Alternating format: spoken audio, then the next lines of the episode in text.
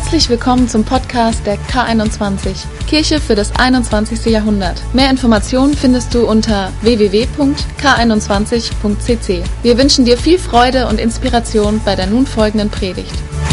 Jetzt ist es mir echt eine Ehre, einen Freund vorzustellen. Einen Mann Gottes, den ich total schätze. Jemanden, wo ich sage, wow, das ist unglaublich, welche Segensspuren er hinterlässt, wie sehr Gott ihn gebraucht. Die Frucht seines Lebens spricht für sich. Wir sind als Familie ja vor neun Jahren aus Wuppertal hier nach Wunsdorf gekommen. Haben eine Gemeinde verlassen, die toll war, auch damals, aber wo wir äh, wussten, die Zeit ist vorbei, wir kommen hier nach Wunsdorf. Und ich weiß nicht, ein, zwei Jahre später kam Pastor Friedhelm Holtis nach Wuppertal und hat diese Gemeinde übernommen. Und seitdem hat sie einen solchen Boom erlebt, hat ein solches Wachstum erlebt. So viele Menschen sind zum Glauben gekommen. Sie haben dann einen zweiten Campus gestartet, nicht nur in Wuppertal zu sein, sondern auch in Solingen. Jetzt sind sie gerade in der Startrampe. Die Rakete wird vorbereitet, betankt und äh, präpariert, um abzuheben, um auch in dem Zentrum von Wuppertal in Elberfeld noch einen weiteren Campus zu starten. Tausend Menschen gehören zu dieser Kirche. Sonntag für Sonntag gibt es einfach Entscheidungen für Jesus und so viel Gutes, was passiert. Die, die Liste der guten Berichte ist lang. Gleichzeitig ist er absolut ein, eine ehrliche Haut, ein bodenständiger Typ. Jemand, dessen Leben für sich spricht, dessen Herz äh, mich fasziniert, weil er absolut demütig und absolut bodenständig ist. Yes, und Werder Bredenfam ist er auch noch. Das ist eine kleine Einschränkung. Aber ansonsten gibt es wirklich kein Fehl und Tadel an Friedhelm Holtis. Nein, lass uns heute Abend glauben, dass Gott zu uns spricht. Ja. Lass uns heute Abend Pastor Friedhelm Holtis willkommen heißen mit einem riesigen Applaus. Danke, dass du da bist. Wir lieben es schon jetzt, was du uns sagen wirst. Come on, baby.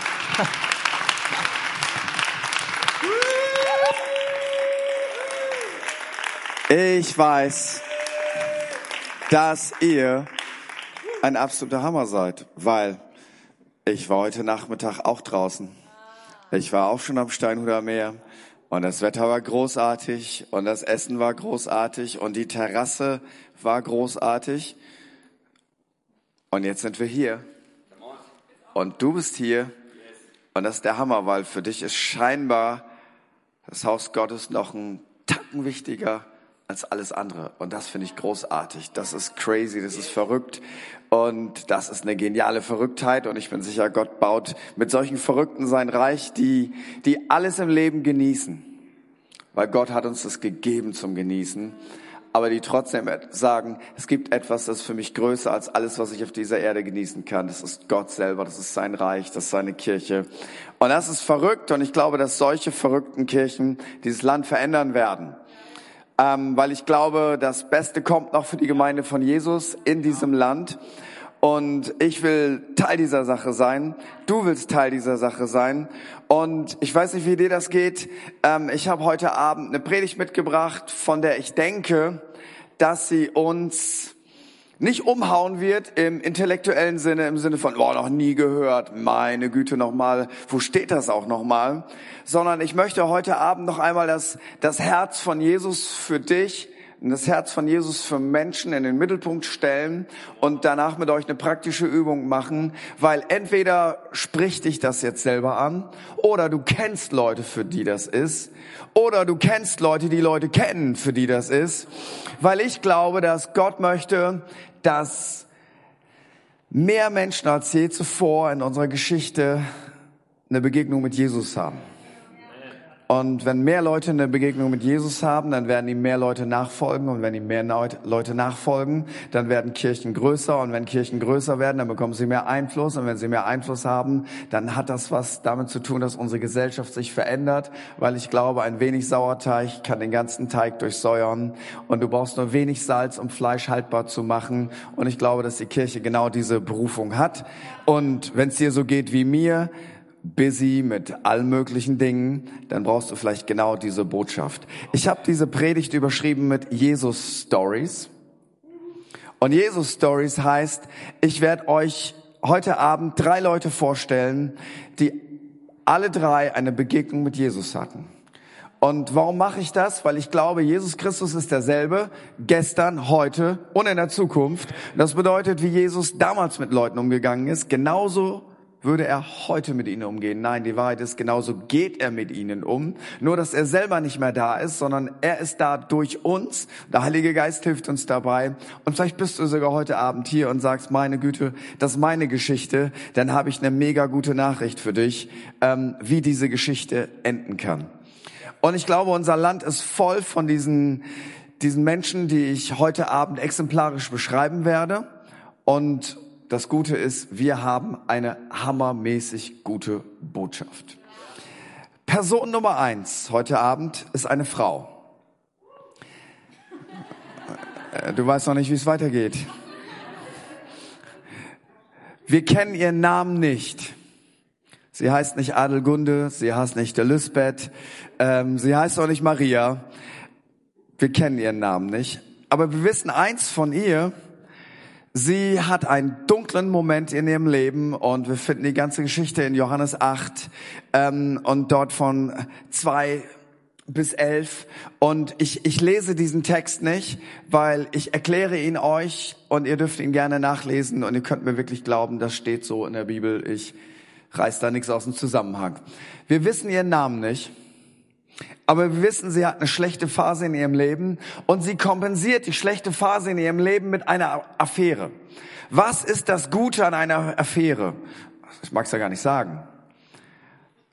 Aber wenn es nichts Gutes an einer Affäre geben würde, dann würde es keine Affären geben. Versteht irgendeiner, was ich sagen will? Das Gute an einer Affäre ist, hör mir bitte zu Ende zu, ich mache hier keine Werbung für Affären, ja? Das Gute an einer Affäre ist, und das sagen uns Gehirnforscher, dass man sich neu verliebt und dass es eine, eine Explosion an Botenstoffen im Gehirn gibt und auf einmal hast du das Gefühl, ich habe wieder Energie, das Leben macht wieder Spaß, der Himmel ist wieder blau und jetzt geht was nach vorne. Das Schlechte an einer, an einer Affäre ist, es dauert nicht lange, dann ist das auch wieder auf Zero. Aber für diesen kurzen Moment fühlt es sich richtig gut an. Und diese Frau hatte eine Beziehung, die lief nicht so gut und sie lässt sich auf eine Affäre ein. Und die Bibel nennt das war wie sie ist beim Namen. Sie war eine Ehebrecherin. Das heißt, sie hatte nicht nur irgendeine Affäre, sie war verheiratet und sie hat einfach ihre Ehre gebrochen. Und irgendwas gab ihr den Kick. Und Sie hat einfach nicht damit gestoppt. Das, das gab ihr etwas. Vielleicht, also ich sag mal so, vielleicht hat er ihr etwas gesagt, was sie von ihrem Ehemann schon lange nicht mehr gehört hat. Und Mensch, das tut doch gut, weißt du, wenn, wenn du zu Hause kein Kompliment mehr bekommst und auf einmal sagt jemand, ach, du siehst großartig aus, hat dir das mal jemand gesagt? Worte machen was mit Menschen, oder? Und auf einmal denkst du, huh, und es fühlte sich so gut an. Und irgendwann wird sie erwischt. Die Religionspolizei catcht sie. Sie ist die Ehebrecherin. Sie hat nicht mal einen Namen. Sie ist die Ehebrecherin. Wie mag sie sich wohl gefühlt haben, als sie erwischt wurde? Das waren quasi ihre geistlichen Leiter. Jetzt wissen die alle, ich habe die Ehe gebrochen. Jetzt rattert das in ihrem Kopf. Bald werden das meine Eltern wissen. Die werden sich für mich schämen. Und noch schlimmer, meine Kinder werden das erfahren. Was werden wohl meine Kinder denken, wenn sie wissen, ich habe ihren Papa betrogen? Kinder stehen in der Regel nicht so auf Ehebruch. Und vor allem eine Kleinstadt alle in der Stadt werden es wissen. Das heißt, jedes Mal, wenn sie zum Bäcker geht, jedes Mal, wenn sie zum Metzger geht, jedes Mal, wenn sie zum Kiosk geht, jedes Mal, wenn sie in der Stadt ist, die ganze Stadt wird wissen, ah, die Ehebrecherin. Und last but not least, was wird wohl ihr Mann sagen? Wird er sich von ihr trennen? Er hat jetzt das Recht, sich von ihr zu trennen so sagen, ja, das gibt's heute tausendfach überall, dass sich Männer und Frauen trennen. Nun, damals war das so, der Mann war der Versorger der Familie. Das heißt, wenn der Mann sich von ihr trennt, bedeutet das den finanziellen Absturz weit unter Hartz IV. Keine Rente, keine Sozialhilfe, kein Hartz IV, kein Arbeitslosengeld, nichts. Das heißt, von heute auf morgen landet diese Frau im absoluten Dreck. Und so wird sie jetzt zu Jesus gebracht. Alle gucken sie an, all diese Gedanken gehen ihr durch den Kopf. Und sie weiß, von diesem Tag an bist du der Outlaw. Von diesem Tag an bist du kein Mensch mehr. Von diesem Tag an bist du ein Stück Dreck. Von diesem Tag wird jeder hinter deinem, von diesem Tag an, jeder wird hinter deinem Rücken reden. Wenn du irgendwo auftauchst, Leute sagen, was ist die Ehebrecherin hier, die blöde Kuh. Überall. Auf jeder Geburtstagsfeier. Das ist Kleinstadt. Wer von euch schon mal in einer Kleinstadt gelebt hat, weiß jetzt, was ich meine. Die geistlichen Leiter, wenn sie in der Synagoge ist, jedes Mal, wenn du es vorliest, du sollst nicht Ehe brechen, alle denken, hm, ihr Leben ist vorbei, sie ist kein Mensch mehr, sie ist Gegenstand, mehr nicht. Und nun wird sie zu Jesus gebracht und das ist jetzt tricky. Wer ist Jesus? Jesus ist der Sohn Gottes und die Bibel sagt, Jesus ist Mensch und Gott. Das ist Theologie, kann ich dir nicht genau erklären, aber Mensch und Gott ähm, haben wir heute jetzt keine Zeit für. Ähm, aber er ist wahrer Mensch. Er hat die gleichen Versuchungen wie jeder andere Mensch auch. Nur das Ding ist, Jesus ist das einzige menschliche Wesen und ja, er ist auch Gott, aber jetzt bleiben wir bei Jesus dem Menschen. Er ist das einzige menschliche Wesen, das noch niemals gesündigt hat. Er hätte es tun können, aber dann wäre die Erlösung im Eimer gewesen. Jesus ist das einzige menschliche Wesen mit den gleichen Versuchungen, Gedanken und Gefühlen so wie du und er hat niemals in seinem Leben eine falsche Entscheidung getroffen. Deswegen ist er, die Bibel nennt ihn fleckenloses Lamm, heilig, rein. Und jetzt begegnet die ihm. Der sauberste, der je auf dieser Erde gewandelt ist und in dem Moment die dreckigste. Die Pharisäer stehen drum zu und sie sagen, in der Bibel steht geschrieben, durch Mose, wenn wir eine Frau beim Ehebruch erwischen, sie wird gesteinigt. Richtig. Was sagst du, Jesus? Was hätte er sagen müssen? Jesus ist das Wort Gottes. Er hätte sagen müssen, ja, das stimmt. Let's go. Er hätte sogar einen Stein werfen können, weil er war nicht schuldig, das Gesetz hätte es hergegeben. Ich denke, das ist abgefahren. Das ist eine Situation, da kannst du nur verlieren. Die Pharisäer waren übrigens total gleichgültig dieser Frau gegenüber. Sie war nur Mittel zum Zweck. Alles, was sie wollten, ist von Jesus eine blöde Antwort, damit sie beweisen können, er ist nicht der Sohn Gottes, dass sie ihm richtig eine reinwürgen. Die Frau ist nur benutzt worden. Ein Wort von Jesus und sie ist tot. Und die Pharisäer sagen, sag was, was sagst du? Sagt er, naja, kommt, steinigt sie, hat sie verdient, dann ist die Frau tot sagt er, ach, Ehebruch, Leute, komm, was soll's? Hm, hast du nicht Spaß gehabt? Alles cool, Baby, Party und so. Gott ist immer gut drauf und so. Dann hätten alle gesagt, boah, was ist das denn? Hat der keine Maßstäbe? Was macht der mit einem heiligen Gott? Hätte er auch verloren gehabt. Was macht er? Er kriegt ein Wort der Weisheit. Das ist eine Geistesgabe. In 1. Korinther 12 steht das geschrieben. Er kriegt ein Wort der Weisheit und er sagt, ich habe die Idee, wir machen es so. Wer ohne Sünde ist, der wirft jetzt den ersten Stein auf diese Frau. Und jetzt denken die alle, wir wollen sie steinigen, aber wenn ich jetzt zuerst werfe, dann denken alle, ich bin ohne Sünde und dahin steht meine Frau. Und sie denkt, komm du mit nach Hause, wenn du dich scheidigst oder? Ich erzähl meinen Freunden, was los ist. Okay, ich mach das nicht. Lässt den Stein fallen. Geh mal lieber, macht ihr das mal. Und einer nach dem anderen denkt, boah, hier Kleinstadt, wenn ich jetzt einen Stein werfe, dann denken alle, ich bin ohne Sünde, weil das hat der Rabbi da gesagt. Äh, dafür ist mir die Welt zu klein. Alle legen die Steine hin, alle gehen weg und jetzt ist Jesus alleine mit dem Stück. Und jetzt sagt er, hey, hat dich keiner verurteilt? Sie sagt, nee, keiner. Doch, die haben sie alle verurteilt in dem Kopf. Alle. Aber sie mochten nur nicht mit den Steinen werfen. Jesus hätte mit dem Stein werfen können, weil er war ohne Sünde. War der einzige in der Gruppe von Leuten, der hätte werfen dürfen. Und Jesus sagt, dann verurteile ich dich auch nicht.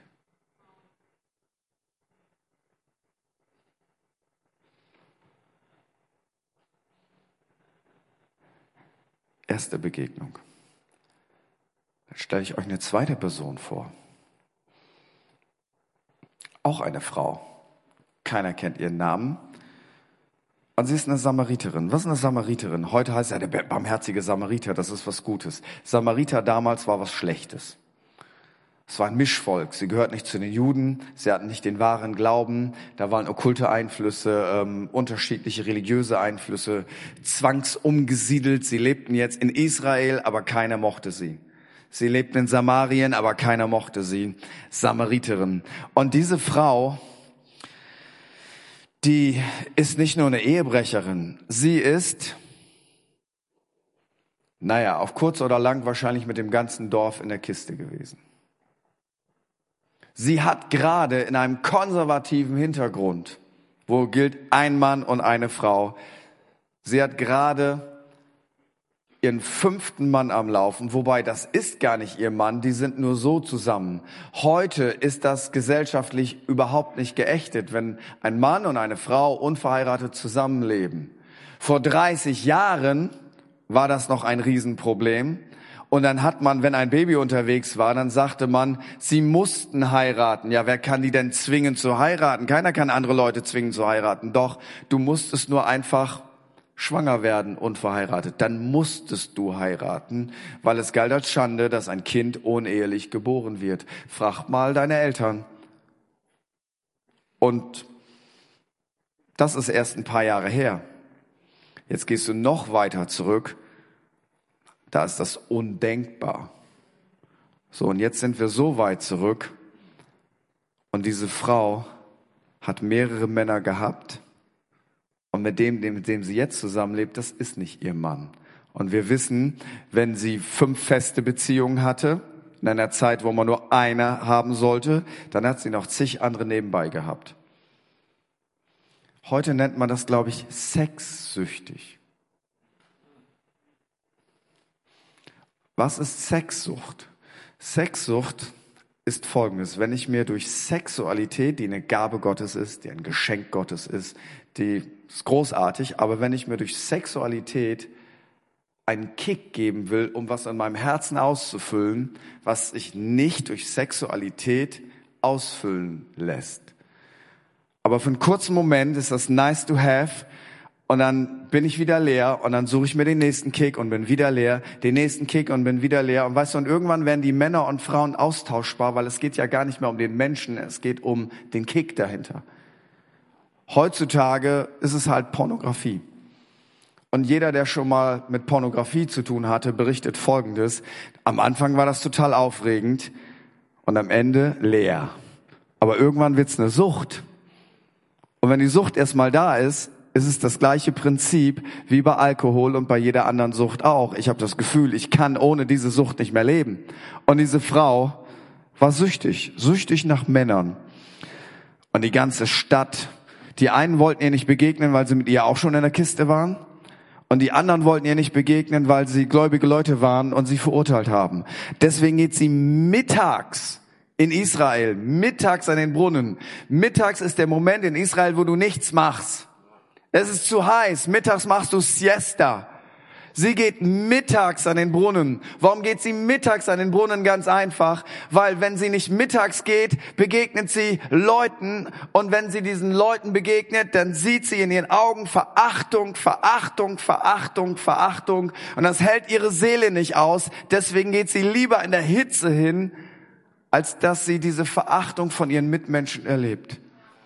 Aber diese Verachtung ist nicht mal groß genug, dass sie ihren Lebensstil verändert, weil da ist sie längst innerlich verloren. Jetzt geht sie an den Brunnen und da sitzt ein Mann und ein Jude. Und jetzt erwartet sie Folgendes. Entweder guckt er ihr auf den Hintern. Warum sage ich das so? Weil so das Leben ist. Oder er wird nicht mit ihr reden, weil er sie verachtet. Er ist Jude, sie ist Samariterin. Sie hat den falschen Glauben. Und jetzt wundert sie sich, dieser junge Rabbi redet mit ihr. Und für sie ist das total komisch. Der redet mit mir. Der will auch kein Date. Der redet mit mir. Der guckt mich an. Und sie versteht gar nicht, was der will. Er sagt, gib mir was zu trinken. Und sie denkt, äh, ey, das ist ein Mann, das ist ein Jude. Was ist los? Normal, Smalltalk. Und er sagt, weißt du was, wenn du wüsstest, wer mit dir redet, dann würdest du ihn bitten, dass er dir lebendiges Wasser gibt. Und sie ist total out of area, lebendiges Wasser. Ähm, wo ist fließendes Wasser? Ähm, was passiert hier? Gib mir von dem, dann muss ich nicht mehr hierher kommen, dann habe ich gleich genug und so weiter und so fort. Sie versteht gar nicht, was er will. Und dann bisschen religiös ist sie aber auch. Ja, ich bin auch in der Kirche, ich bin getauft, ja. Nee, auch konfirmiert, ähm, das ist richtig. Und jetzt noch mal eine tiefen theologische Frage. Weißt du, fünfte Beziehung am Laufen, mittags vom Brunnen gehen. Dann sag mal, wo ist es eigentlich am besten anzubeten? In Jerusalem, auf dem Berg? Ich, ey, was hat das mit deinem Leben zu tun? Wahrscheinlich betest du nirgendwo an. Weder in Jerusalem noch auf dem Berg. Und dann hat Jesus eine Geistesgabe. Das ist total übernatürlich, obwohl es gar nicht so aussieht. Natürlich, übernatürlich. Ich liebe das, wenn es natürlich, übernatürlich ist oder übernatürlich, natürlich. Das ist voll gut. Jesus sagt, ah, ich habe eine Idee. Weißt du, mitten in der theologischen Diskussion. Ich habe eine Idee. Hol deinen Mann. Und sie weiß ja nicht, dass er weiß. Weil er ist ja der Fremde. Und sie sagt, äh, mm, mm, äh. Naja, weißt du, eigentlich habe ich keinen. Und Jesus sagt, du hast recht. Fünf hast du gehabt. Und der, mit dem du jetzt abhängst, das ist gar nicht dein Mann. Ist nur dein Lebensabschnittspartner, stimmt's? Und sie denkt, ey, wie kannst du so etwas sagen und du lächelst mich dabei an? Normalerweise gibt's jetzt richtig was auf die Nuss. Jetzt macht sie Folgendes. Sie geht ins Dorf, den Leuten, die sie nie begegnen will. Und sie sagt, guck mal her, ich habe einen gefunden, da hinten beim Brunnen. Der hat mir alles gesagt, was ich gemacht habe. Und die Leute denken, ja, wir wissen, was du gemacht hast. Der hat mir alles gesagt, aber der wusste nichts. Ihr wisst, der wusste nichts. Und dann hat sie rhetorisch eine Sternstunde und sagt, ob das wohl der Messias ist? Das war der Trigger, weil er dachte, oh, der Messias, Popstar. Alle dahin, yeah, baby, baby, baby, baby. Und auf einmal hat Jesus eine Crowd.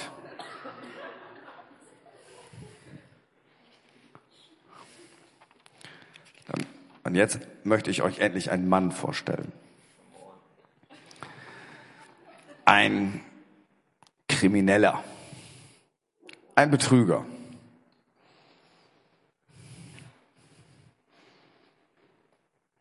reich. Aber alle hassen ihn. Das ist ganz einfach. Sein Land Israel ist besetzt von den Römern. Besatzer gewinnen nie den Beliebtheitspreis. Er arbeitet mit den Römern zusammen. Er arbeitet für die Besatzer. Was macht er? Er ist Zolleinnehmer. Und jetzt macht er da Folgendes. Er sagt, gib mir die 100 Euro für die Römer.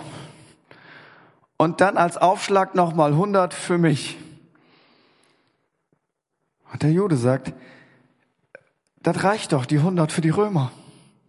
Nein, ich möchte auch noch 100. Ja, aber das steht dir gar nicht zu. das ist egal, sonst verpfeife ich dich bei den Römern. Möchtest du einen Knast? Zähne knirschen, kommt der Hunderter. Auf diese Art und Weise hat der Mann irgendwann ein Vermögen. Er stinkt vor Geld. Nur parallel hasst ihn jeder in seinem Dorf. Aber er hat ganz viel Geld. Und du fragst dich, warum behandelt er seine eigenen Buddies so? Mit denen ist er aufgewachsen, mit denen war er in der Schule, in der Synagoge. Warum behandelt er die Leute so? Ich kann nur vermuten, Zachäus war extrem klein. Viel kleiner als ich. Und ich kann mir vorstellen, dass der in der Schule Mobbing ohne Ende erlebt hat. Zachäus, hey Kleiner, wie ist Luft da unten? Ein bisschen kenne ich das ja auch.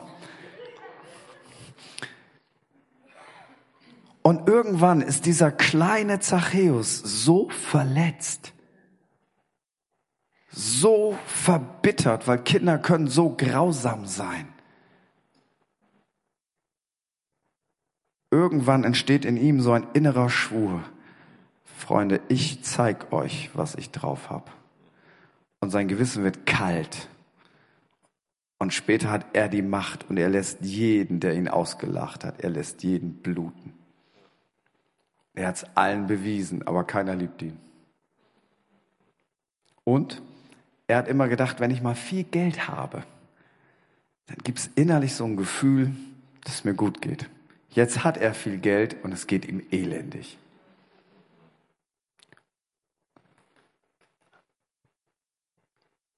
Übrigens, diese drei Menschen stehen für die Dinge, die auch im 21. Jahrhundert, das ist so aktuell, sind wir nicht das Volk der Leute, die glauben, dass wir mit materiellen Dingen unser Herz erfüllen können? Warum haben wir Markenklamotten an?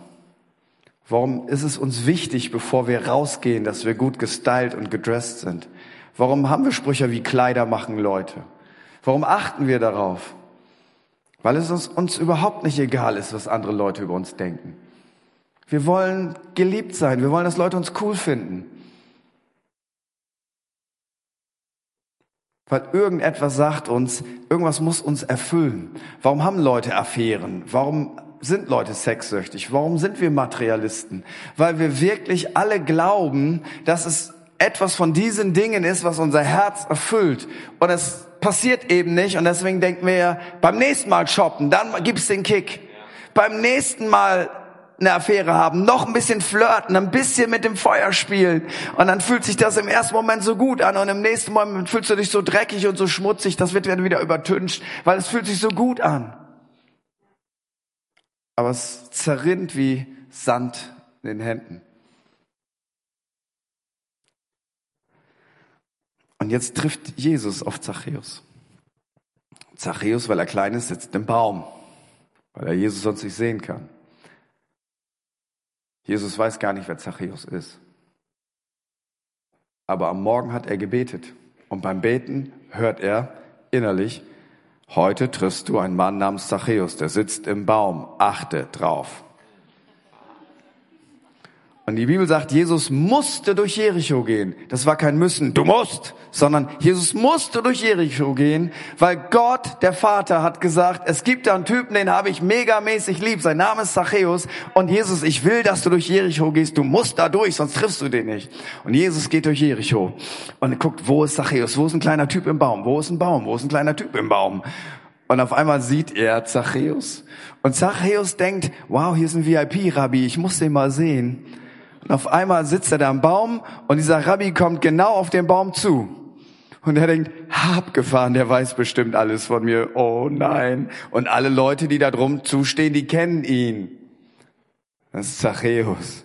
Reich, aber ein Ekel. Reich, aber ein Drecksack. Wir können nichts machen, er hat Macht über uns, sonst will er noch mehr Geld. Und Jesus guckt ihn an und äh, der Typ erwartet das, was er immer von religiösen Leuten bekommt. Verachtung. Moralpredigten. Kennt er schon. Abgebrüht. Und dieser Typ guckt ihn an und lächelt ihn an und sagt, Zachäus. Zachäus denkt, wieso ist der so nett zu mir? Er sagt, Zachäus, ich habe heute ein Date. Wir beide wir essen zusammen. Und Zachäus denkt, was? Dieser berühmte Rabbi will mit mir essen, jumpt aus seinem Bäumchen und sagt, ganze Party, komm, Jesus, all deine Jungs auch noch mit rein. Und dann gibt es ein Problem bei diesen drei Geschichten. Alle gläubigen Leute finden das ziemlich bescheuert.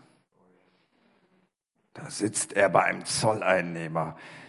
Ich will euch was sagen. Damit unterstützt Jesus indirekt die Römer und diesen Betrüger. Wahrscheinlich will der auch noch ein bisschen Geld abstauben für seine Kollekte. Wie kann der mit dem zusammensitzen? Wie kann Jesus mit so einer, ich mag den Namen gar nicht sagen, mit so einer, ihr wisst schon, überhaupt nur reden? Wer weiß, vielleicht, hm, wer weiß das schon? Man weiß ja nie bei den Predigern heutzutage.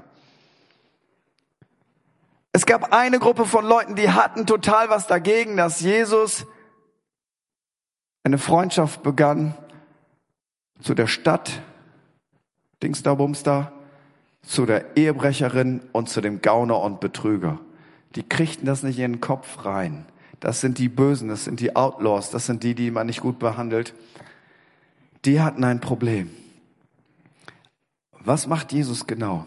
Er sagt dieser Frau, die sich fühlt wie ein Stück Dreck, die wisst, die weiß jetzt, meine Kinder kriegen das mit, meine, mein Mann kriegt das mit, die ganze Stadt kriegt das mit, mein Bäcker kriegt das mit, meine Eltern kriegen das mit. Um Gottes Willen, wäre mir das mal nur nie passiert. Und Jesus guckt sie an, guckt ihr in die Augen und er sagt ihr, ich verurteile dich nicht. Auf einmal geht in ihr eine Lampe an und sie sieht das erste Mal seit Stunden Licht am Ende des Tunnels und denkt, vielleicht werde ich doch noch ein Leben haben. Diese Frau an diesem besagten Jakobsbrunnen, auf einmal merkt sie, er redet mit mir. Ich bin ein vollwertiger Mensch in seinen Augen. Das verändert sie so sehr, dass sie all ihren Mut zusammennimmt und all die Leute einlädt, die sie immer verachtet haben. Und sie bringt eine Horde von Menschen zu Jesus. Wer war wohl qualifiziert genug, um in diesem Dorf eine geistliche Erweckung auszulösen? Bestimmt ein Pastor, ein Leiter, ein Pharisäer, ein Rabbi. Nee, sie. Sie schleppt ein ganzes Dorf zu Jesus. Ich behaupte, sie hat mehr Menschen zu Jesus geführt als die ganze Gruppe hier zusammen. Warum hat sie das gemacht? Weil sie gespürt hat, etwas in meinem Herzen ist jetzt ausgefüllt, was ich durch meine Affäre nicht ausfüllen konnte. Und Zachäus, Zachäus ist ja der Knüller. Zachäus merkt, In solche Augen habe ich noch nie geschaut. Und während die einfach zusammen sitzen, sagt Zachäus, ich werde alles, was ich bisher geklaut habe in meinem Leben, zurückgeben. Und wenn ich jemanden betrogen habe, dann gebe ich es ihm vierfach zurück. Das ist übrigens eine Forderung des jüdischen Gesetzes. Das wusste er genau. Wenn ich jemanden betrogen habe, dann gebe ich es vierfach zurück. Aber Zachäus, Geld ist doch alles. Nein, Zachäus hatte was gefunden, das war mehr wert als Geld. Die bedingungslose Liebe und Annahme von Jesus. Und auf einmal war sein Herz satt. Und weil sein Herz satt war, brauchte er keine Leute mehr betrügen. Dann kannst du dir vorstellen, der hatte sie alle betrogen. Und er geht von Tür zu Tür, sagt, hey, Zachäus, und bei den Leuten fällt die Kinnlade runter. Zachäus, schon wieder Steuern. Er sagt, nee, nee, lass sitzen. Ich habe dir 100 Euro zu viel abgenommen. Ja, ich weiß. Hör mal, hier sind deine 100 Euro. Weißt was, ich leg noch 400 drauf. Hier hast du einen 500er. Gott segne dich. Er geht zur nächsten Tür und sagt, hey, ich habe dir 200 Euro abgenommen. Ja, ich weiß. hör mal, hier ist das Vierfache zurück. Kannst du dir vorstellen, dass die Leute in dieser Stadt total ausgetillt sind? Am nächsten Tag beim Bäcker, ey, wieso kaufst du denn zehn Brötchen? Aber ich weiß nicht. Vor mir stand gestern Zachäus. Ich weiß nicht, was für Drogen der genommen hatte, aber der drückte mir, hat vierfache von dem in der Hand, was er mir vorher weggenommen hat. Sagt er, bei mir war das auch so. Bei mir war das auch so, bei mir war das auch so, bei mir war das auch so, bei mir, Zachäus, nein, hör doch auf. Ja, bei mir auch, bei mir. Was ist denn mit dem los? Eine Begegnung mit Jesus gehabt. Die Ehebrecherin hat, das ist meine Meinung, nie wieder die Ehe gebrochen. Geh hin, sündige nicht mehr. Warum? Sie hat eine Begegnung mit Jesus gehabt. Die Frau am Jakobsbrunnen wurde eine Evangelistin. Warum? Sie hat eine Begegnung mit Jesus gehabt. Und weißt du, was ich glaube? Vielleicht gilt das für dich, dass Gott dir eine zweite Chance gibt. Vielleicht kennst du jemand, der eine zweite Chance braucht. Und vielleicht kennst du jemanden, der schon mal bei Jesus war, der das alles wie Zachäus im Kopf hatte, was eigentlich richtig ist, aber frustriert ist von Gemeinde, frustriert ist von Leitern und was auch immer. Aber eigentlich ist es gar kein Frust mit Gemeinde. Eigentlich steckt dahinter irgendeine blöde Sache im eigenen Leben, die man nicht anpackt und man hat keine Lust, sie anzupacken und versteckt sie. Und dann hat man irgendein theologisches Problem oder einen zwischenmenschlichen Konflikt. Den gibt's auch alles, aber das eigentliche Problem ist was ganz anderes. Kennst du so jemanden? Oder kennst du einfach jemand, der ist so wie Zachäus, denkt mit Kohle, wird mein Herz satt. Oder vielleicht kannst du jemand wie diese beiden Damen zwischendurch eine Affäre richtig krachen lassen, wird mein Herz satt. Und du siehst Jahr für Jahr, jetzt muss das Haar getönt werden, jetzt muss noch mehr geschminkt werden, ich werde älter, es wird auch nicht mehr besser, die Attraktivität sinkt. Es ist ein Teufelskreislauf. Teufelskreislauf, aus dem man gar nicht mehr rauskommt. Aber weißt du was? Es gibt eine Lösung. Kennst du Spielzeug von Kindern? Das ist ewig her. Das ist so eine Art Plastikball. Und da gab es dann so, so quadratische Öffnungen. Und dann konntest du da versuchen, einen Ball durchzustecken durch diese quadratische Öffnung. Das ging natürlich nicht, weil das war eine quadratische Öffnung. Dann hast du das versucht. Dann irgendwann kommen die Kinder da drauf. Es gibt noch eine andere Öffnung. Und da passt der Ball genau durch. Weißt du, wenn du denkst, dass Geld, nice to have, ich gönn dir was. Sexualität, ich gönn dir eine gute Sexualität. Materialismus, ich gönn dir deine Einkaufstour. Also seh gut aus. Ich möchte auch nicht, dass ich schlecht aussehe. Meine Frau soll großartig aussehen. Aber wenn du denkst, das erfüllt irgendwie dein Herz, dann versuchst du so einen Ball durch so eine quadratische Öffnung zu schieben. Und du denkst, das geht, das geht. Und ich verrate dir jetzt, das geht nicht. Und jetzt kommt etwas. Durch diese quadratische Öffnung passt nur ein Quadrat. Das göttliche Quadrat, das ist wie dein Herz. Ich verrate dir etwas, was du brauchst. Du brauchst eine Liebe, die bedingungslos ist, die nicht an dein Alter geknüpft ist, nicht an dein Aussehen, nicht an dein Können, nicht an allem, was du leisten kannst, nicht an deinem IQ, nicht an deiner Nationalität, nicht an deinem Geschlecht. Du brauchst etwas, was dich bedingungslos liebt, in guten Tagen und in schlechten Tagen. Das dich bedingungslos bejaht, das bedingungslos für dich ist, wo du dich darauf verlassen kannst, das ist sicher, das ist todsicher, das geht sogar noch bis zu dem Tag, wo ich sterbe. Das ist die Lösung. Und die Bibel nennt das die Liebe Gottes durch Jesus Christus. Das passt genau da rein.